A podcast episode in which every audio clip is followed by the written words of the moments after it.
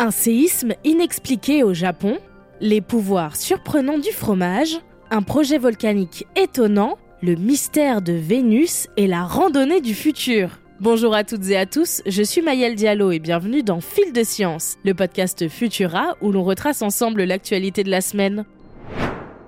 Le Japon a connu un début d'année 2024 dramatique. Le 1er janvier, le pays a été frappé par un séisme de magnitude 7.5. Jusque-là, d'un point de vue purement scientifique, rien de surprenant pour cette région à très fort risque sismique qui subit régulièrement des événements similaires. Mais ce séisme a une particularité inédite. Il est survenu après un essaim de tremblements de terre. La péninsule de Noto, où se trouve l'épicentre, est secouée depuis trois ans par des dizaines de milliers de séismes, de magnitude faible à modérée, souvent imperceptibles par la population. C'est ce qu'on appelle un essaim sismique et ceux-ci permettent habituellement d'éviter une puissante secousse aux conséquences beaucoup plus graves. Ce qui s'est produit le 1er janvier est donc totalement inhabituel et pose question aux experts. En plus de cet enchaînement d'événements inattendus, l'essaim sismique en lui-même est surprenant dans cette région du Japon, qui ne possède ni activité volcanique ni activité géothermique, des facteurs qui déclenchent généralement ce type de phénomène.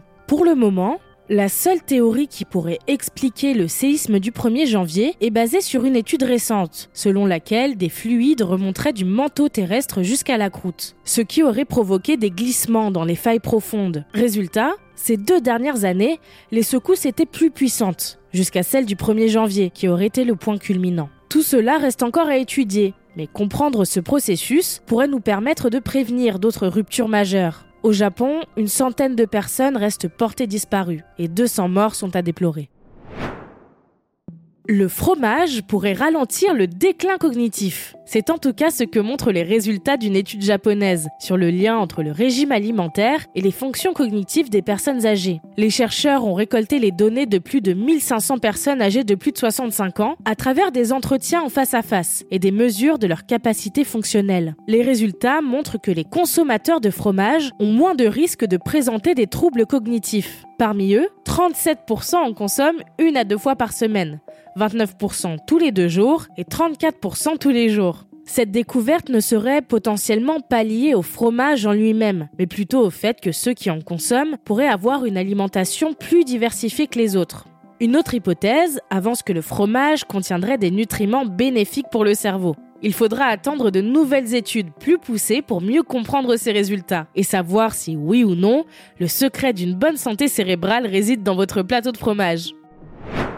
L'Islande va profiter de sa forte activité volcanique pour produire une énergie propre, illimitée et à moindre coût. Le projet Krafla Magma Testbed, ou KMT, part d'une découverte inattendue en 2009 dans le champ géothermique du volcan de Krafla. Alors que les compagnies de forage font de la prospection de nouveaux sites géothermiques, elles tombent accidentellement sur du magma à seulement 2,1 km de profondeur. C'est en fait la chambre magmatique du volcan, une aubaine pour les chercheurs, car c'est la première fois que du magma devient accessible in situ. En 2017, le projet KMT est lancé, avec comme premier objectif l'échantillonnage de magma à même sa chambre, qui pourrait permettre une meilleure compréhension des volcans et de la croûte terrestre. Les chercheurs s'apprêtent maintenant à expérimenter l'extraction d'énergie directement à partir de ce magma. Le forage devrait commencer en 2025, le temps que l'équipe se dote d'équipements spécifiques, capables de résister à la chaleur extrême de cet environnement. Le contact avec le magma pourrait apporter 10 fois plus d'énergie qu'un puits géothermique classique. Si le projet KMT est un succès, cette technologie pourrait être déployée dans de nombreuses régions volcaniques, sur Terre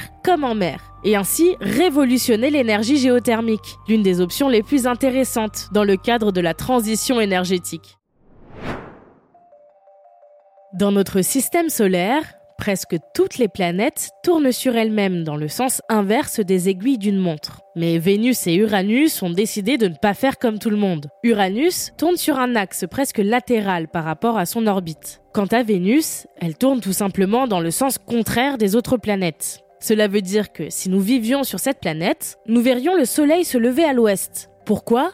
Mystère. Enfin pour l'instant. Des scientifiques américains ont émis une hypothèse dans les colonnes du journal Universe. Au début de l'histoire de notre système solaire, à une époque où les planètes rocheuses comme Vénus ou la Terre avaient déjà rassemblé la majeure partie de leur masse, des objets de la taille de Lune se baladaient encore librement.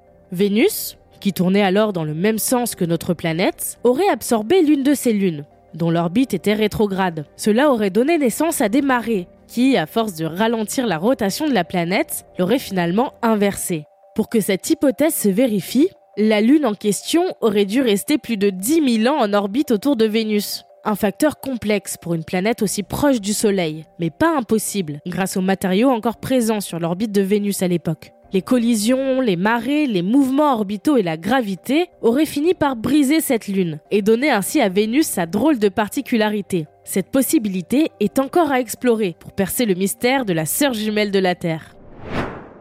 Voilà un objet qui pourrait littéralement vous faire gravir des montagnes. L'exosquelette ProX de l'entreprise chinoise Hypershell n'est pas destiné aux travailleurs ou aux armées, mais bien aux coureurs et aux randonneurs un appareillage d'environ 2 kg que l'on peut replier dans un sac à dos si on ne l'utilise pas, et qui promet de donner aux jambes humaines la force de celle d'un cheval. Le ProX serait capable de délivrer 800 watts de puissance motrice aux jambes de son porteur, tout en compensant 30 kg de charge, soit le poids d'un lourd sac à dos de randonnée. Cet exosquelette performant résiste aux éclaboussures, à des températures allant jusqu'à moins 20 degrés Celsius et offre une autonomie de 35 km. Le projet d'Hypershell devait être commercialisé dès septembre dernier, mais l'entreprise a finalement repoussé le lancement et a présenté ses modèles de série, encore améliorés en comparaison au prototype, à l'édition 2024 du CES, le plus grand salon mondial des nouvelles technologies. Les différents modèles, dont le prix devait démarrer à moins de 300 euros, coûteront finalement bien plus cher, entre 600 et 1300 dollars. Devenir un cyborg des montagnes a un prix.